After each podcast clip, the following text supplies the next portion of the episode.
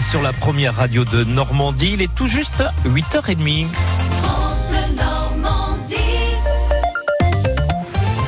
Vos infos avec Nolwenn Lejeune.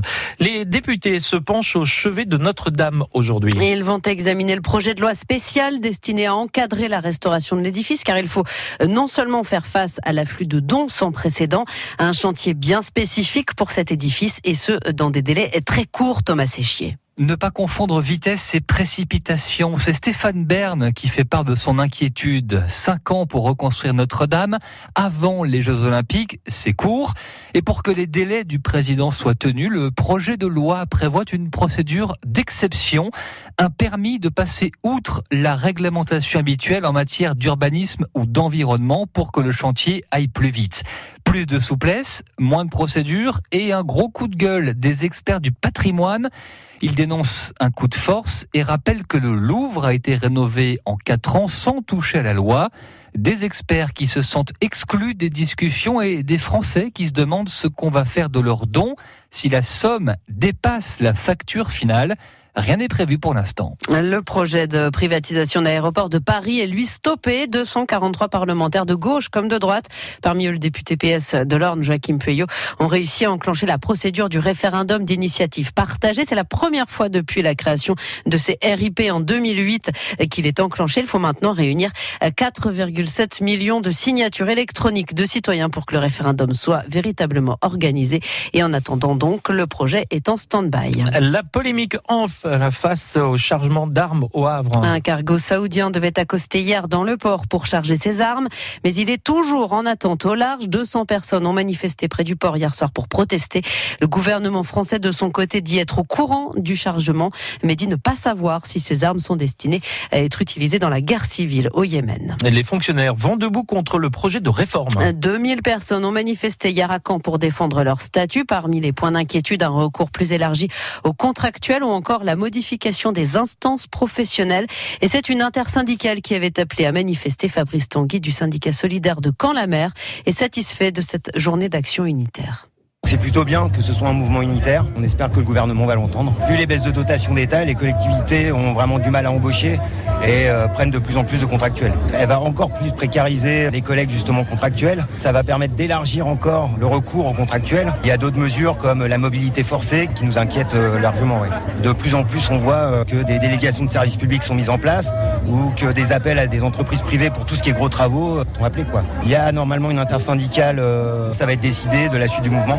Les Gilets jaunes, eux, ne pourront pas manifester sur les ronds-points d'If et de Colombelle demain. En plus de la désormais habituelle interdiction de manifester dans l'hyper-centre-ville de Caen, interdiction prise pour le sixième samedi d'affilée. Le préfet du Calvados interdit donc également aux Gilets jaunes de se rassembler sur le rond-point bleu à If et sur le rond-point Lazaro à Colombelle de 9h à 23h. Toutes les infos sont à retrouver sur francebleu.fr.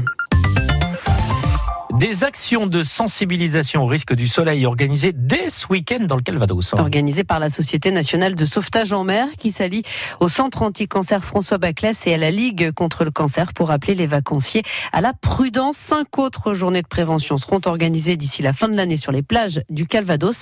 Car oui, une trop forte exposition au soleil est un danger même en Normandie, Marianne Yotis.